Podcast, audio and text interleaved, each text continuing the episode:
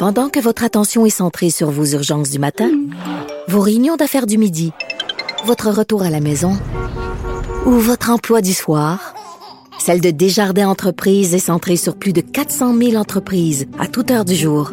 Grâce à notre connaissance des secteurs d'activité et à notre accompagnement spécialisé, nous aidons les entrepreneurs à relever chaque défi pour qu'ils puissent rester centrés sur ce qui compte, le développement de leur entreprise.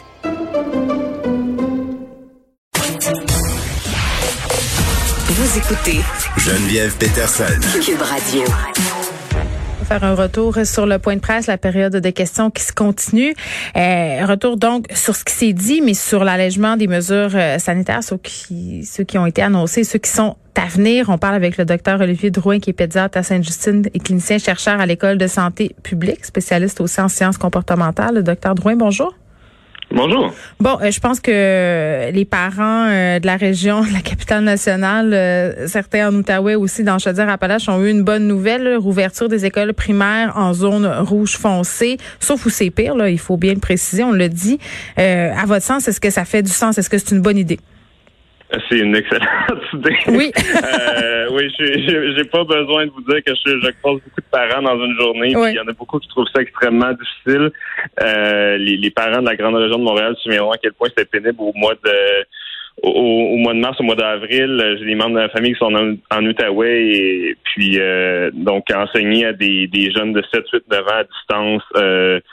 Euh, c'était extrêmement difficile depuis un mois. Euh, puis, pour être honnête, je crois pas que le plus gros problème, ça soit les enfants d'école primaire en termes de du nombre de cas ni de la contagiosité. Là, je pense qu'il y a d'autres euh, d'autres groupes qui étaient probablement plus euh, plus problématiques. Donc, euh, oui, pour moi, depuis le début, la, Mm. la balance des risques et des bénéfices pour l'ouverture des écoles primaires avait toujours été en faveur des, de la réouverture. Je crois que le gouvernement l'a annoncé aujourd'hui. Mais je fais un peu de pouce euh, sur ce que vous venez de dire, euh, docteur Drouin. Des experts quand même qui se sont prononcés en disant qu'on pourrait pas venir à bout de la transmission communautaire tant qu'on vaccinerait pas les adolescents euh, qui sont un peu plus vieux, 15, 16, 17 ans. Là. Ça, est-ce que est-ce que vous allez en ce sens-là? Parce qu'on n'a pas de vaccin homologué encore, là, ça on le sait, mais il faudrait tendre vers là à un certain moment donné, là, parce que ils ont des contacts, c'est difficile pour eux de respecter toutes les mesures sanitaires. Euh, ben, les, le, le, certains vaccins sont approuvés pour les 16 ans et plus. Ouais. Euh, il y a certaines provinces canadiennes qui ont commencé à vacciner les 16 ans et plus. Ouais. Euh, je pense qu'on on commence à parler du bout des lèvres de la vaccination générale. Euh, c'est certain, oui, on parle des ados, là, mais les jeunes adultes aussi. Donc, c'est le Ouais. groupe où est-ce qu'il y a plus de contacts euh, vont avoir besoin d'être vaccinés si on veut euh, venir à bout de la transmission communautaire. Je suis tout à fait d'accord. Euh, je ne je serais pas en faveur d'utiliser des vaccins qui n'ont pas été étudiés chez la population. Ben euh, où est-ce qu'on les utilise, évidemment, Mm. mais, mais il y a quand même euh, certaines compagnies qui ont commencé à regarder les vaccins pour les 12 ans et plus. Euh, mais je pense qu'à tout le moins, ouvrir la vaccination pour la population générale, dès qu'on a les ressources les stocks disponibles, je pense que ça va aider à réduire la transmission communautaire. Bon, là, on nous annonce euh, aujourd'hui une très, très bonne nouvelle pour les régions de Montréal et Laval. On remet le couvre-feu à 21h30. Ça avait vraiment été un pavé dans la mare là, quand on nous avait remis ça à 8 heures avec les beaux jours. Euh, puis ça nous avait inquiété aussi de voir qu'il y avait beaucoup de gens qui s'agglutinaient dans les parcs. Ça a peut-être pas eu les effets escomptés, là, c'est-à-dire qu'on n'a pas nécessairement vu de cas d'éclosion puis de, de flambée, là, comme on appelle ça. Euh, mais néanmoins, est-ce que ça vous inquiète qu'on remette le couvre-feu à 21h30 à compter de lundi prochain ou vous, vous dites euh, c'est une bonne chose pour la santé mentale? Euh, je suis euh, je suis très humble là, par rapport au au couvre-feu. J'étais de ceux qui pensaient que ça allait pas faire une très grosse différence avant qu'on le mette en place.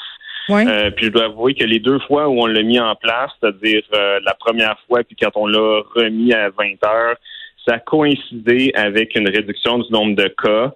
Euh, je ne sais pas si c'est de la corrélation ou de la causalité. Euh, je, je pense que c'est une mesure qui était très, très peu populaire. Euh, je pense qu'il y avait beaucoup, beaucoup, beaucoup de gens qui, qui se plaignaient. Puis je pense que pour la santé mentale de, de la population, c'est c'était quelque chose qui était relativement difficile à accepter, surtout comme vous le dites, avec la belle température. Mhm. Euh, je, je suis toujours un peu plus un partisan de garder des mesures quand on n'est pas certain plutôt que de les enlever puis d'avoir à les remettre euh, deux semaines Mm. plus tard. Euh, personnellement, j'aurais peut-être attendu un tout petit peu qu'on ait comme une, une meilleure, euh, qu'on ait un petit peu plus de recul sur le fait que les choses s'améliorent, surtout que c'est vraiment pas réglé. Euh, en Ontario, puis autour de nous. Ouais. Mais bon, euh, je vais personnellement pas m'en plaindre de pouvoir aller prendre ma marche à ma... après souper. Mais euh, ouais, je suis un petit peu anxieux quand même. Ben oui, puis moi, il y a une affaire qui me dérange un peu euh, par rapport à bon, au couvre-feu, au beau temps, puis au fait qu'on n'a pas encore le droit de se réunir, par exemple, sur des terrains privés.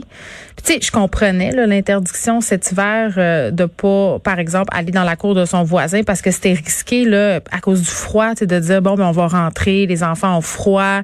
Mais tu sais, l'été passé là, où on n'avait aucune couverture vaccinale, on était quand même euh, dans une moins bonne posture que maintenant.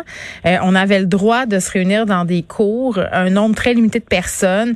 si on avait à rentrer aux toilettes, tu te mettais, tu te lavais les mains, tu mettais ton masque, tu te désinfectais en sortant. Puis là, on semble pas vouloir aller vers ça tout de suite. Puis ça, ça donne lieu, à mon sens, à, des regroupements peu souhaitables dans les espaces publics. les parcs bondés dont je parlais tantôt, si on ouvrait un peu les cours, euh, je pense que les gens sont capables de gérer ça. Là. Oui, je, pense que puis là je veux pas je veux mettre, pas mettre des mots dans la bouche du gouvernement. Je pense qu'ils ont peut-être un peu peur de la, pente glissante, puis que bon, si on a le droit de, de, se réunir à l'extérieur, ça peut être facile de transitionner vers l'intérieur. Je pense que un peu de ça. Je pense que une, mais je, suis d'accord avec vous que, les, que les parcs, euh, moi aussi, je, je, je, demeure à Montréal. Sont à pleine capacité, mettons. Ah oui, oui, oui. C'est difficile de faire de la distanciation sociale à l'extérieur. mais, euh, mais ceci étant dit, euh, je pense que pour ce qui est des, des rassemblements, euh, dans, dans les demeures privées, je pense qu'éventuellement le gouvernement n'aura pas le choix de, euh, de le considérer. Puis je pense qu'une des choses euh, euh, qui, qui devrait regarder, c'est ce qui a été fait un petit peu aux États-Unis. Ce serait en fait une double mesure. Là, ça permettrait aux gens de, souffler un peu et de promouvoir peut-être la vaccination. C'est d'avoir une euh, une approche différente pour les gens qui sont vaccinés versus pas. Euh, ça, c'est le fameux passeport vaccinal qui soulève l'ire et l'opprobre. Euh, ben, passeport vaccinal, oui et non. C'est-à-dire que euh, bon, il y, a plusieurs subtilités qui peuvent rendre le passeport vaccinal acceptable ou euh, moins acceptable. Mm. mais il reste que pour la population générale, c'est sûr que s'il n'y a aucun incitatif positif à ben si, si de se faire vacciner puis d'être complètement vacciné, incluant les deux doses, ça ne change rien dans notre euh, dans ce qu'on a le droit de faire, de ne pas faire. C'est sûr que ça va être plus difficile d'aller chercher une certaine tranche de population euh, versus si on est capable d'avoir certains privilèges d'être complètement vacciné. C'est un terrain miné, je suis complètement d'accord. Euh, mais le, le Center for Disease Control aux États-Unis, qui n'est pas exactement un, organisme euh, qui, qui, est très comment je vous dirais ça, sont assez conservateurs en général, ont quand même émis euh, des recommandations dans, dans cette ligne-là. Mm. Euh, je pense pas que ça devrait être fait demain, mais je pense que éventuellement, quand on aura la vaccination pour la population générale, on devrait commencer à se poser une question à savoir est-ce que certaines de ces mesures-là, puis ça peut être les rassemblements dans les maisons privées ou sur les terrains privés. Est-ce que ça, ça devrait être permis euh, pour certaines tranches de la population, incluant mm. ceux qui sont vaccinés? Mais vous savez, docteur Drouin, je pense qu'il y a une différence quand même assez importante entre euh, expliquer à la population, ça sera quoi les bénéfices quand on aura atteint l'immunité collective, là, c'est-à-dire de dire, OK, là, quand on va être un certain nombre à être vacciné, voici ce qu'on pourra faire. Il y a une différence entre euh, aller dans ce sens-là et expliquer ce à quoi on va avoir droit. Puis ça fait très, très drôle de parler comme ça dans notre pays en 2021, là, euh, versus euh, voici les privilèges auxquels vous aurez accès si vous acceptez de vous faire vacciner. sais, à mon sens, il y a une différence importante. Il y a une nuance quand même. Oui, il y a une très grande nuance. Je suis, tout à fait d'accord. Euh, puis c'est pour ça que c'est un. Puis je comprends pourquoi le gouvernement n'est pas allé dans cette direction-là euh, mm. encore. Euh, mais je parle à beaucoup de gens autour de moi. Puis euh, y en, ce matin dans les nouvelles, on, parlait quand même que quand on a fait un traitement différentiel pour les employés du système de la santé qui avait été qui avait accepté de se faire vacciner versus pas. Oui, les euh, tests là qu'on leur obligeait.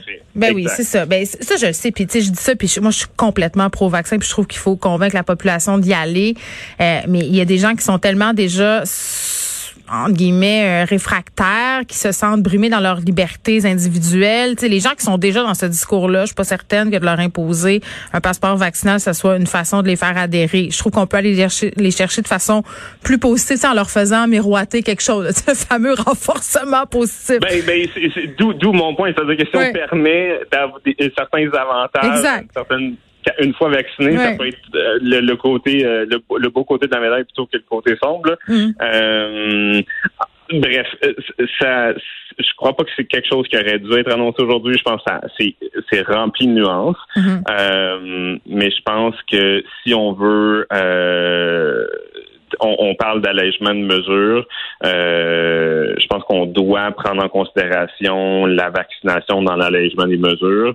Euh, puis une des choses que, je trouve un petit peu pour en revenir au couvre-feu, une des choses qui est un petit peu dangereuse euh, avec ça, c'est que bon, c'est les gens qui vont, en tout cas les gens qu'on voit dans les parcs, c'est des jeunes adultes.